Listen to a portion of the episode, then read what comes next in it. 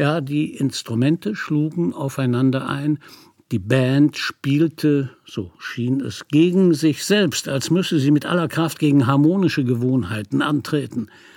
Das Saxophon, die Trompete und der Bass peitschten wie Schlagwerkzeuge ihre Töne in den Raum, die Violine zog sie auf Stahlseile, Becken und Trommeln riefen zum Aufstand gegen jede Gewissheit und Erwartung und billige Horoskophoffnung sowieso. Die Winde wechseln, hatte der ermordete Präsident gesagt, die Töne wechseln, schien Albert Eiler seinen Zuhörern zu sagen, die Töne brechen auf, die Zeiten auch. Dieser freie Jazz stellte sogar die gewohnte Rhythmik in Frage, jeden Takt und Herztakt. Immer wieder wurden die Tempi gewechselt, als ginge es allein um eine möglichst dichte Folge wilder Vibrationen, um immer neue Variationen eines einzigen Schreis.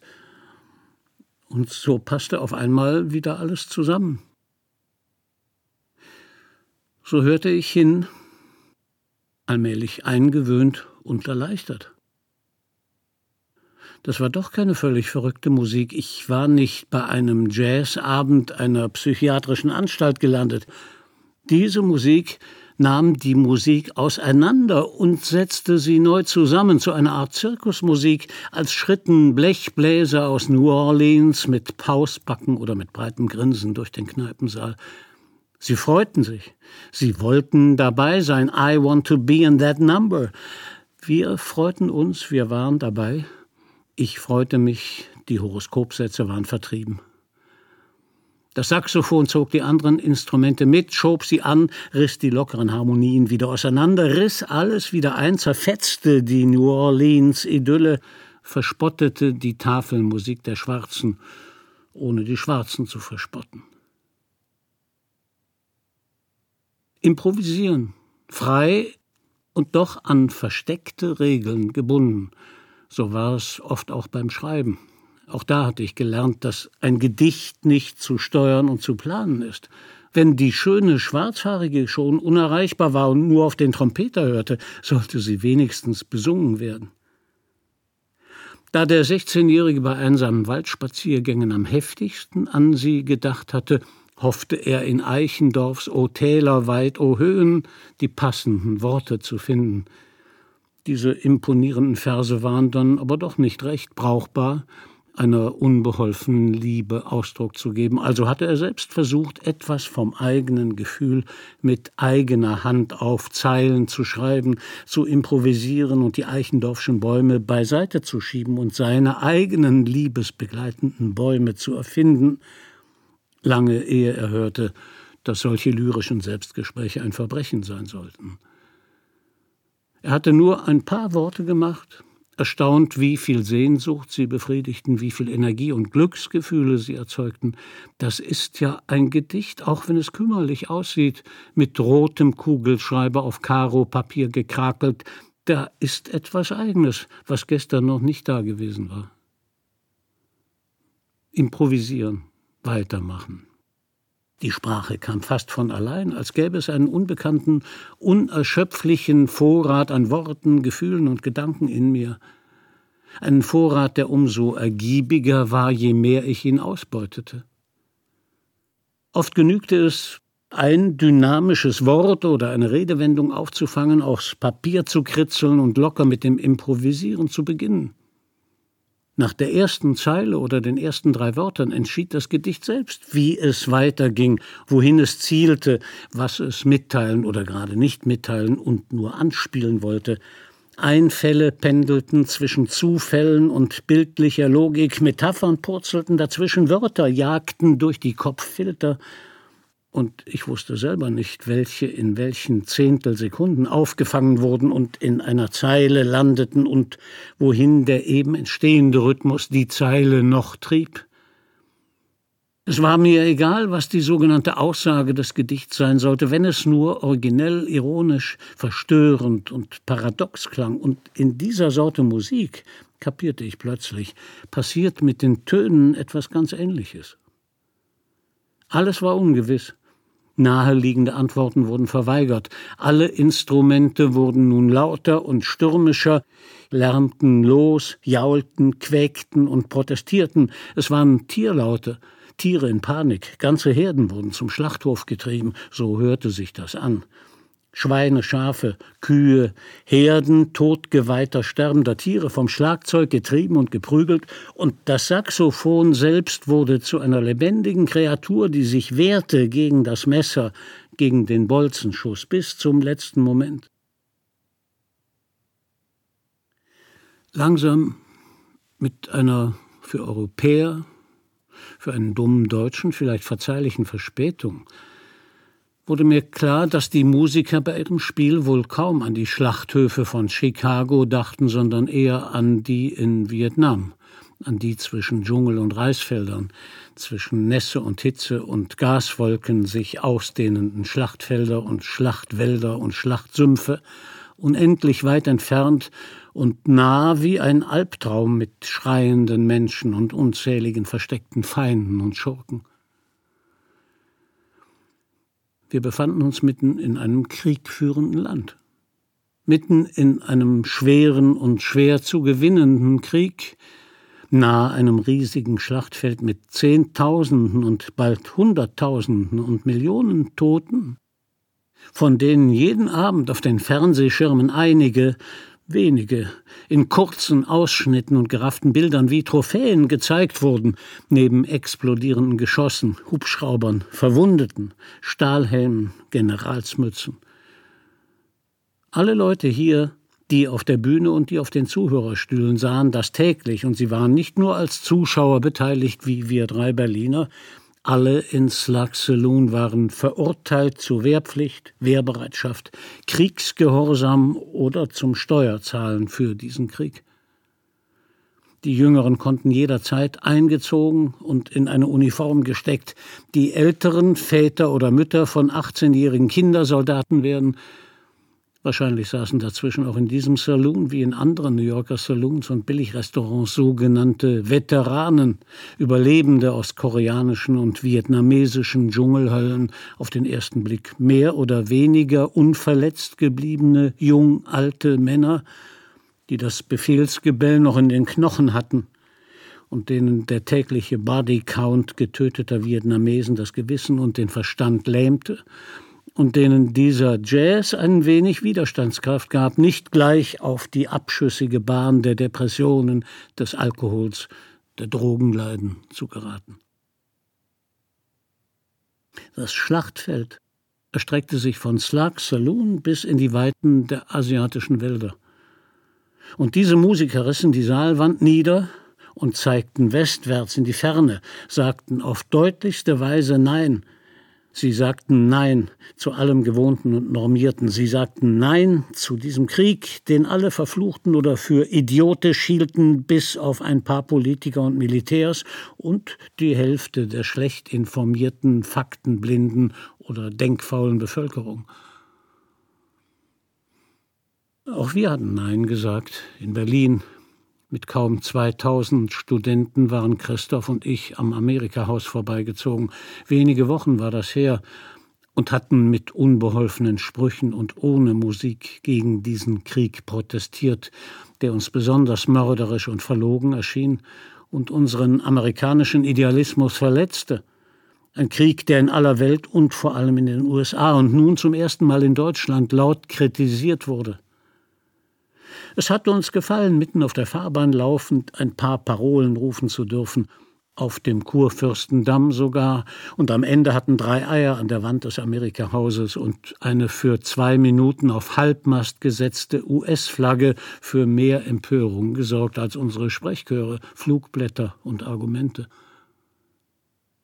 Das alles holten die fünf Musiker mit ihren Instrumenten wieder heran, und jetzt auf einmal war dieser Jazz durch und durch verständlich. Die Musiker holten auch das Gedicht wieder heran, das ich bald nach dieser Demonstration geschrieben hatte und mit dem ich bis nach Princeton gereist war, um es dort vor der großen Autorenrunde vorzustellen.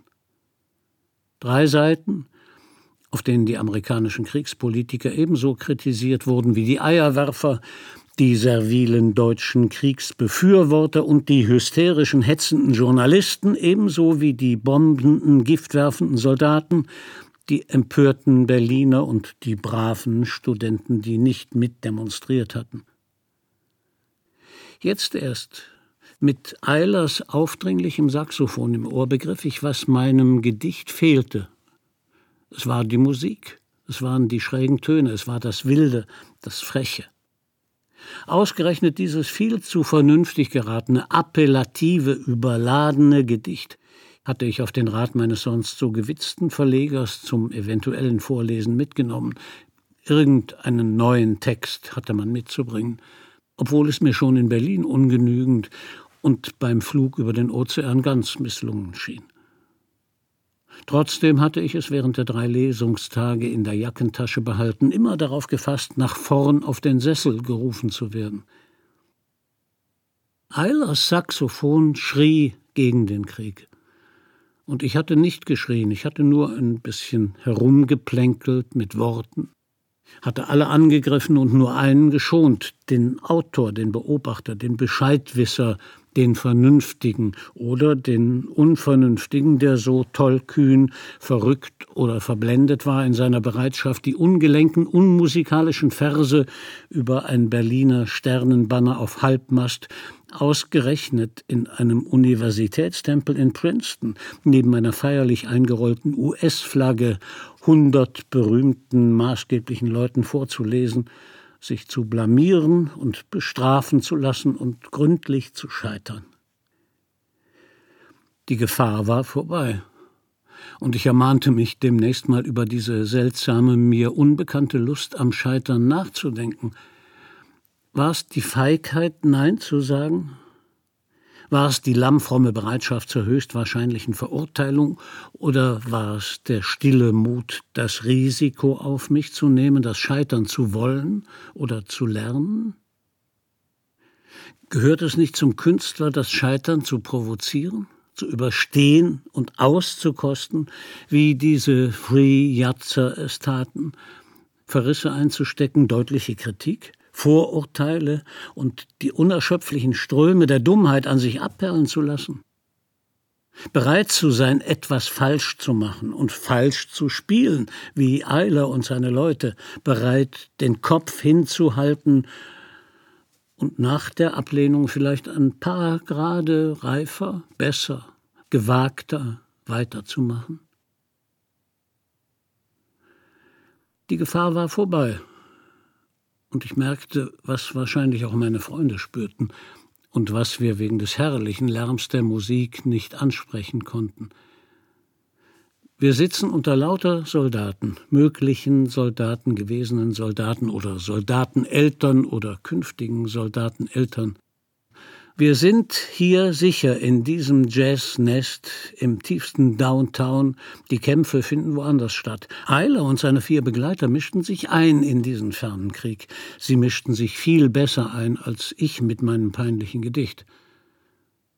Ich gab mich geschlagen hörte in der Geige das Pfeifen der Bomben, im Schlagzeug die Maschinengewehre, das Feuer der Artillerie, und das Saxophon wehrte sich mit allem, was das Blech, was die Klappen, was der Schalltrichter des Instruments, was die Fingerfertigkeit, die Lippenkraft und der Atem seines Spielers hergaben.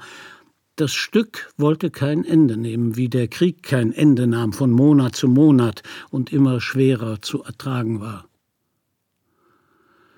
Ich saß unter Soldaten, entspannten, begeisterten, musikalischen Soldaten, als Zivilisten getarnten Soldaten. Und ich, der hilflose kleine Antisoldat, der durch einen Arbeitsplatz in einer Berliner Batteriefabrik sich vom Soldatwerden befreit hatte, fühlte mich durch und durch von deutschen Kriegen geprägt, von vielen vaterlosen Freunden, von Soldaten, Lehrern und Soldatenonkels, vor allem von den Soldatengroßvätern, von denen der eine gleich in den ersten Tagen des Ersten Weltkriegs in Frankreich zur Leiche geworden war und der andere als U-Boot-Kapitän Hunderte oder ein paar tausend Menschen im Namen des Kaisers auf den Meeresgrund zu den Fischen torpediert hatte. Und mehr als mir lieb war, hatte einer mich geprägt, mein eher unsoldatischer Soldatenvater, in Frankreich Eroberer, in Russland Sanitäter, in Tunis Schreibstubenknecht, in Lazaretten Dauerpatient, in Gefangenschaft Seelsorger, der mit seiner hingeschleppten Kriegskrankheit 15 Jahre nach dem Ende des Krieges in den Kissen eines Krankenhausbetts seinen Soldatentod erlitten hatte. So geprägt von all diesen Uniformmännern war ich, dass ich in jedem Soldaten immer schon den toten Soldaten sah. Soldaten sehen sich alle gleich, lebendig und als Leich, hatte Wolf Biermann gedichtet und gesungen. Ich hatte das Lied zuerst gehört in Havemanns Hörsaal, eingeschleust von einem Ostberliner Freund an dem fast verbotenen Abend im Dezember 1963, sein letzter öffentlicher Auftritt vor den Verboten, dann in kleinster Runde in des Sängers Wohnzimmer in der Chausseestraße hinter der Mauer und den Text gelesen in seiner frechen Drahtharfe. Soldaten sehen sich alle gleich. Besser konnte, anders sollte man Soldaten nicht beschreiben. Die Zuspitzung auf gleich und gleich hatte meinen Bundeswehrfreund empört. Ich fand sie völlig gerechtfertigt auch wenn die Erinnerung an amerikanische Soldaten ganz andere Eindrücke festgehalten hatte, von lockeren Siegern, die uns Kindern am Waldrand über dem Dorf das Himmelreich mit Kaugummi, Jeeps und Pornobildchen erschlossen, wenn wir sie unsere Fahrräder ausprobieren ließen, zuverlässige und gleichzeitig lässige Wächter an den Grenzen in Hessen. Soldaten sehen sich alle gleich. Das stimmte vielleicht doch nicht. Biermann, so herzlich und lustig er war, nannte sich Kommunist. Ich wollte kein Kommunist sein. Ein Zweifler und Spötter, ja, aber doch kein Kommunist. Auf dem Visumsantrag des Generalkonsulats der USA in Frankfurt hatte ich, erschreckt von der Frage, ob ich Kommunist oder Nazi sei, mit gutem Gewissen per Unterschrift versichert, nicht zu diesen verdächtigen Menschengruppen zu gehören. Kommunisten gingen immer zu weit. Ich wollte nicht zu weit gehen. Aber nur weil ich kein Kommunist war, durfte ich in dieses Land einreisen und hier zwischen lauten Musikern sitzen, die viel zu weit gingen und mir den Kopf durcheinanderwirbelten, und zwischen künftigen Soldaten, die keine Leichen werden wollten, aber möglichst viele Kommunisten töten sollten, während ich in diesem Saloon mich wehrte gegen den Wahnsinn der Kriege mit den zwei kurzen Zeilen eines Kommunisten, der gerne zu weit ging und das noch feierte. Eiler und seine Band mit ihrer kreischenden Lebendigkeit hatten mich zu den Soldaten entführt, zu den lauten, den leisen Kriegen, den Katastrophen, den Widersprüchen. Nun geleiteten sie mich zurück in die Gegenwart dieses halbdunklen Raums, Sie boten beinahe harmonische Klänge an, Choralzitate, die nach wenigen Takten in falsche Harmonien kippten. Choräle hatte ich genug gehört. Viele Strophen hätte ich noch auswendig aufsagen oder singen können. Wieder wurden Erinnerungen wachgekitzelt. Auf dem doppelten Boden dieser Musik waren keine frommen Gesänge möglich. Wahrscheinlich wieder eine Parodie. Und es passte, dass Eiler nach den letzten Takten kurz und trocken den Titel Our Prayer nannte. Ich konzentrierte mich, als der Beifall verebbt war und das dritte Stück begann. Ich wollte beim Hören nicht immer an alte Zeiten denken und doch die Assoziationen nicht fesseln und den wohligen Rausch nicht abbrechen, wenn mehrere Gedanken gleichzeitig hochschnellten. Ich gierte nach dieser ungewohnten Erfahrung, der nach dem Kommando der Musik das Innen und das Außen ineinander stürzten und ich die Kontrolle verlor über das, was mir da alles in den Kopf flog und in irgendwelchen Nervennetzen hängen blieb. Die Saxophonklagen waren das Radikalste, was ich in der neuen Musik je gehört hatte. Sie vibrierten in allen Sinnen, in allen Gehirnzellen.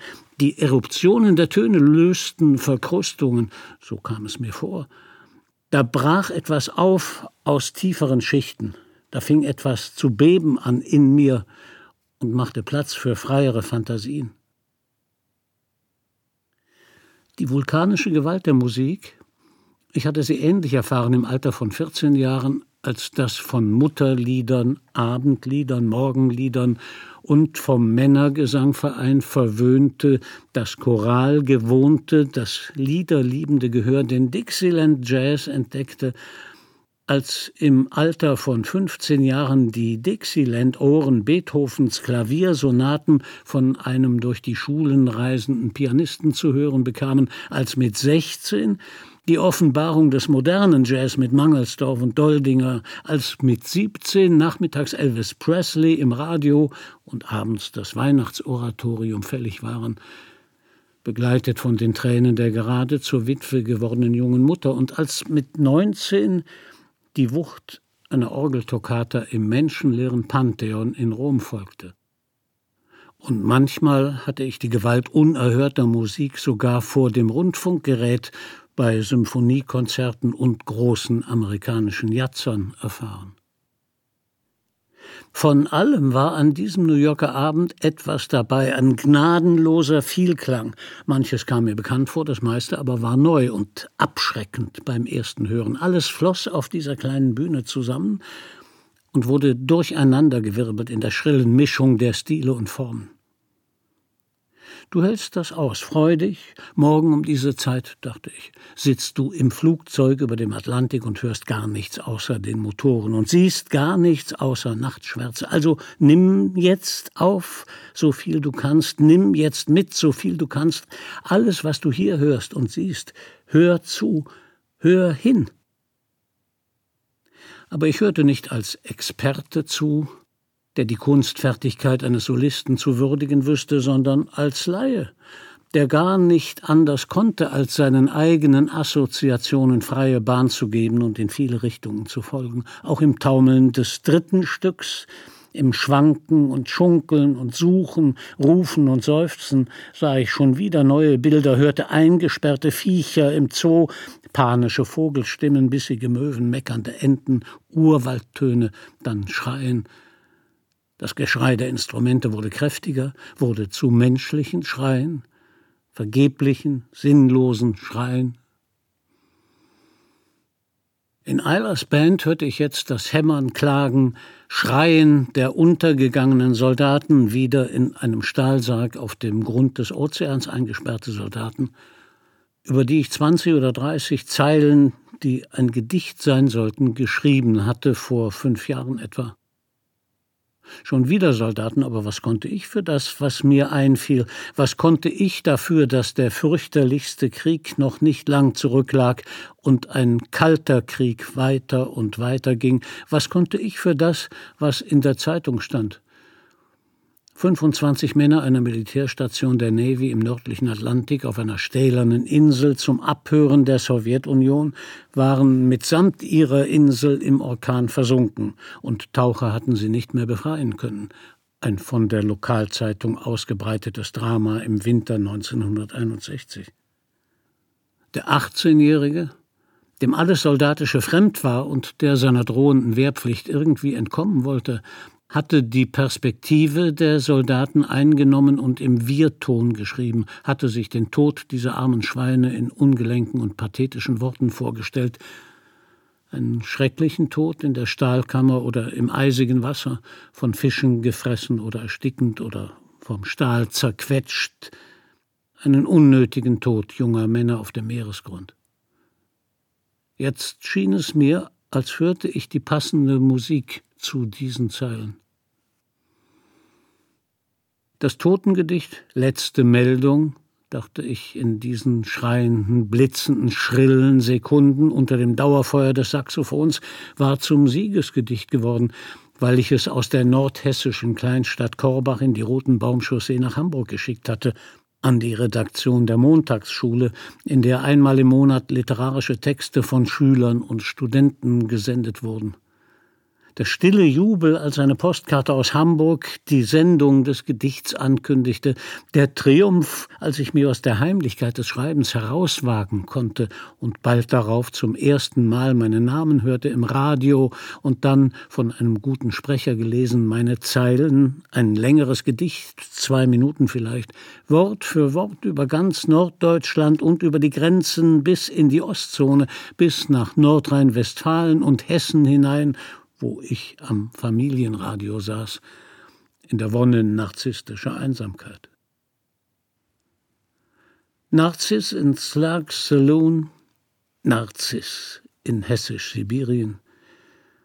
Der See, in dem ich mich gespiegelt hatte, war das Radioauge gewesen, das Auge im Wunderkasten der Musik und der Stimmen, der unendliche Äther, meine Öffentlichkeit, die über das Gymnasium und die Kreisstadt hinausging. Vielleicht hatten tausend Leute zugehört, vielleicht hunderttausend, das war egal. Es war ein unvorstellbarer Weg der von mir erfundenen Worte junger Amerikaner aus der Tiefsee über das Papier auf der schmalen Schreibplatte meines Sekretärs zu dem mit der Wanderermaschine getippten Blatt und zum Briefkasten und mit dem Mund eines fremden Sprechers durch Mikrofone und Sendemasten bis in den sogenannten Äther, hinauf in die Höhen, in die Wunderwelt des Radios dass die Worte durch die Luft wieder zu mir zurückgeweht hatte.